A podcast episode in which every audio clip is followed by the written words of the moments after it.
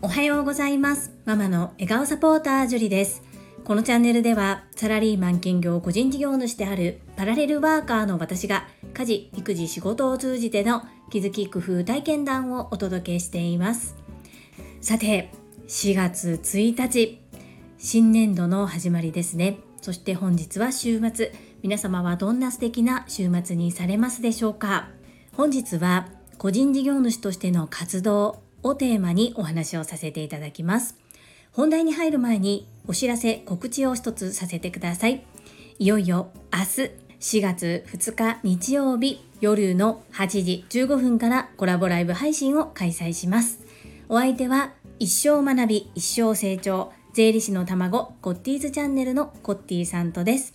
コッティさんのチャンネルにて行います。所要時間は約30分程度を予定しております。今まで皆さんが聞いたことがないようなコッティさんの素顔が見れるそんな配信にできたらなというふうに思っております。お時間許す方はぜひ遊びにいらしてください。どうぞよろしくお願いいたします。そんなこんなで本日のテーマ個人事業主としての活動についてです。最後までお付き合いよろしくお願いいたします。私はサラリーマン27年目のパラレルワーカーです。パラレルワーカーとは複数の業種の仕事をしている人のことを言います。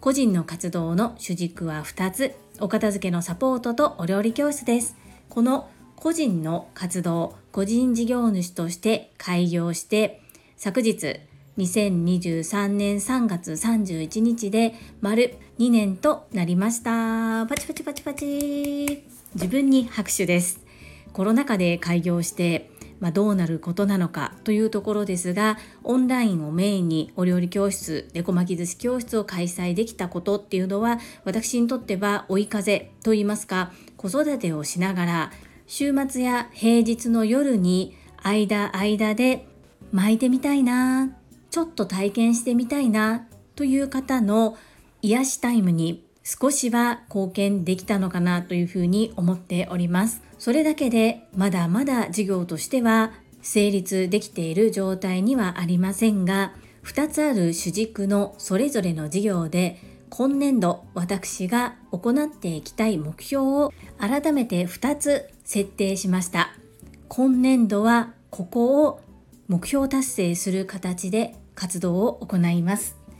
一つ目は、お片付けのオンライン講座を作る。二つ目は、デコ巻き寿司教室のラグジュアリー戦略です。まず一つ目のお片付けのオンライン講座を作る。こちらは実はもう何年も前からぼやっと構想を練ってはやってみて、そして途中で放置してというような状態を繰り返しています。今年度はこちらを作ってそして実際にモニターさんになっていただける方に受講していただいてそして内容を揉んでバッキバキに仕上げて世の中に送り出す。ここまでを今年度行います。2つ目のデコ巻き寿司教室のラグジュアリー戦略です。こちら今は私は女性の余暇支援ということを主軸にさせていただいており料金も正直周りからは安すぎないっていう風なお声もいただいたりするんですがこちらを上げるつもりは今のところないです。体験してみたいやってみたい隙間時間で少しでもほっこりしたいというようなお母様ママを対象としておりますので価格帯はしばらくこのままでいこうと思っております。単発レッスンに関しては宣伝広告そんな効果も少し織り込んでおります。そこはそのままにしつつこれだけでは事業が成り立たないのでラグジュアリー戦略こちらを導入していきます。いきなり導入すると失敗することは目に見えています。なので学んだり実験そして仮説を立てていろいろとやってみるっていうことを繰り返して最終的には富裕層向けの商品を作り上げます。どちらも私にとっては大きなことを申し上げておりますが公言してやると決めて皆様の前で発表しないときっと前へ進めないなというふうに思ったのでこううじうじしててもね何も変わりません。ですからやると決めたことを一旦公言して途中で軌道修正入るかもしれませんがこの2つの目標を今年度達成する形で動いていきます。実は2年前に開業届を出して個人事業主として活動をすると決めた時に作ったものが一つあります。それは公式 LINE です。昨年の6月ぐらいまでは毎月発信していたものの半年ぐらい放置となっております。こちらを続けるのか続けないのかいろいろと悩んだ結果こちらは続けることにいたしました。分母が少なくてこうね申し上げるのも恥ずかしいぐらいの登録人数ではあるものの今私のところにデコ巻き寿司教室やお片付けのことでご相談を寄せてくださったりリピートをしてくださってるお客様とは気軽にやり取りができるツールとなっているのでここをもう少し強化していきます。そしてネギ目は経営と私の唯一無二のメンターでいらっしゃる朝倉千恵子先生が常日頃おっしゃっています。なので基本的には私は割引など値下げはしないんですけれども年に一度開業届を出した日に毎年と言いましても今年で2年目となりますが1000円オフのクーポンを配布しております。利用期限は開業届を出した3月31日から半年間とさせていただき、お料理教室の方でもお片付けの方でもご利用いただけるクーポンとなっており、公式 LINE 登録者のみがご利用いただけるものとなっております。かなりこう最初に登録していただいた時に案内が行く内容が古すぎたりと全然こう更新が滞っていて古い感じのものなんですが早速そのあたりを少し調整しました。これからも少しずつ情報を増やしていって少しずつ整備していく形なので現状はお客様にとっては情報を得るという意味では使いにくいツールかもしれませんが個別に連絡を取り合うというところでは LINE という部分では使いやすいのかなというふうに思ったりもします。すでにご予約をいただいている方も含め今後3月31日以降にお片付けサービスやデコ巻き寿司教室に参加される方はお使いいただけるクーポンとなっておりますのでよろしければこれを機に公式 LINE にご登録いただけると嬉しいです。概要欄にリンクを貼らせていただきます。通常デコ巻き寿司のオンラインレッスンは1つの絵柄で税込み2200円を頂戴しておりますので、1000円オフ、まあ、ほぼ半額の状態でお試しいただけます。クーポンのご利用は期間内に一度限りとなっておりますが、大変お得なクーポンとなっておりますので、試してみたいけど、点々点という感じで終わっている方は、ぜひお使いいただいて経験いただけると嬉しいです。本日は私の個人の活動の今年度の目標並びに公式 LINE 限定お得なクーポンのご案内をさせていただきました。最後までお付き合いくださりありがとうございました。それでは本日もいただいたコメントを読ませていただきます。第575回振り返り目標振り返りコメント返信にお寄せいただいたメッセージです。ゆっきーさんからです。樹里さん、こんにちは。コメントが遅くなりましたが、りんちゃんの今後の療育先が決まりよかったですね。そして公共交通機関を使うことはとってもいい療育の一つになりますから、ますますの成長を楽しみにしています。ゆきさん、メッセージありがとうございます。いつもりんちゃんのこと寄り添ってお話を聞いてくださり、親身になってアドバイスをいただけることとっても嬉しいです。ありがとうございます。そうですね。公共交通機関の使い方もそうですし、その時のマナーなども本当に学ぶことがたくさんあるので、親子で楽しみながら学んでいきたいと思います。いつもいつも見守ってくださり、本当にありがとうございます。とっても嬉しいです。続きまして第580回雑談最近購入したものはコメント返信にお寄せいただいたメッセージです。中島みゆきさんからです。樹里さん明るい色目のお洋服チョイス良いですね。お目にかかれることを楽しみにしております。私も最近洋服購入していません。時間を見つけて探してみようと思わせてくれてありがとうございました。中島みゆきさんメッセージありがとうございます。そうなんです。こう明るい服がいいよとかこんなのがいいよとか周りに言われてもなかなか受け入れられない自分がいました。何でもそうですが自分自身が変わろうとしないとなかなか人って変われないなということを何をとってもそうだなというふうに感じております。中島みゆきさんも最近お洋服購入されていないんですね。私はちょっと事情があって購入していなかったんですけれどもこれからは目線を変えてちょっと楽しんでいきたいなというふうに思っております。メッセージありがとうございます。続きまして英語学習者と世界をつなぐキューピット英会話講師高橋明さんからです。樹里さんおはようございます。樹里さんはいつもきちんとおしゃれをされているので苦手意識があることが驚きです。私もおしゃれが苦手でしたが TSL に入りおしゃれをしようと思いセンスのいい妹にいつも一緒に買い物に行ってもらってました。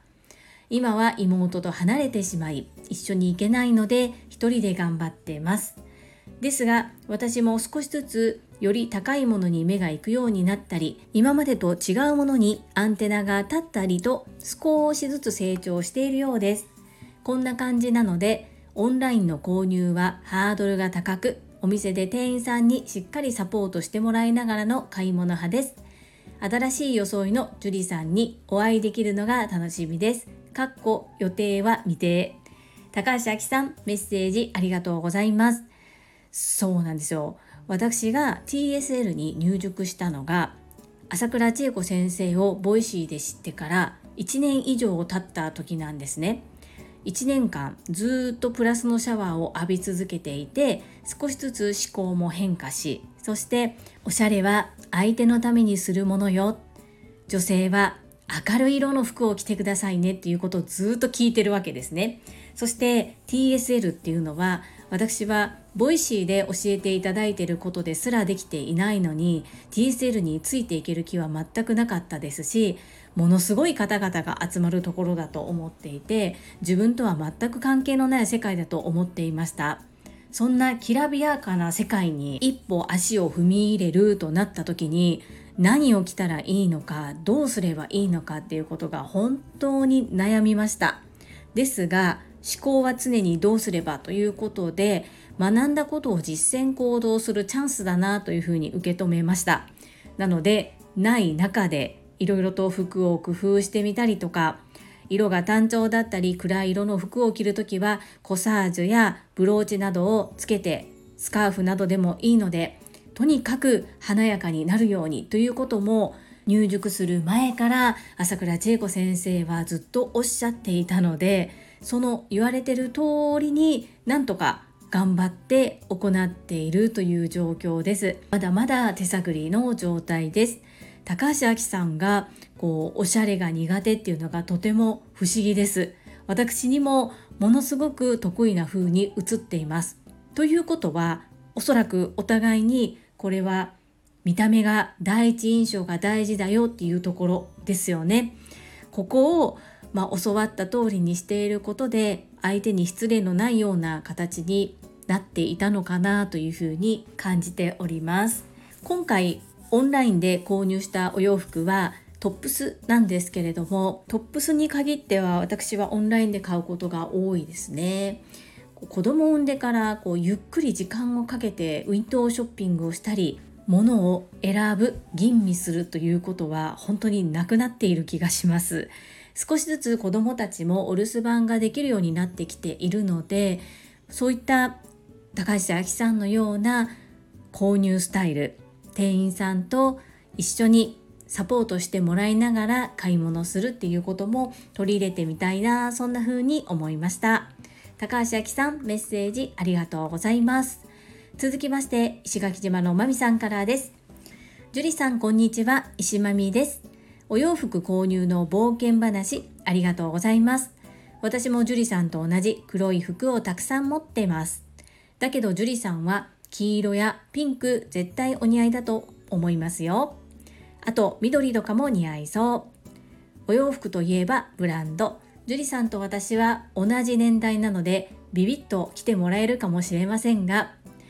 私はコムサデモード、オゾック、イネドとかからナイスクラップなど20代の頃はよーく買っていました。若い頃は毎月お洋服に7万円くらいかけていましたが、今はお酒。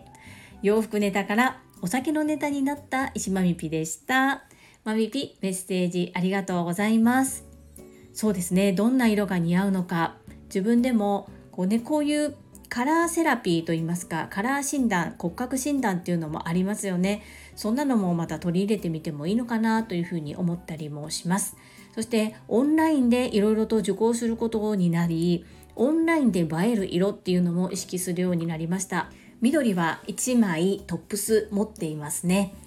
それも「えい!」と買ったもののほぼ着ずに置いていましたが先日一度だけオンラインでどのように映るのかが見てみたくて着てみたことがあります。そしてこの20代の頃によく買われていたお洋服のメーカー懐かしいです。私もその頃の方がお洋服にはたくさんお金を使っていたと思います。今はマミピはお酒。私は今は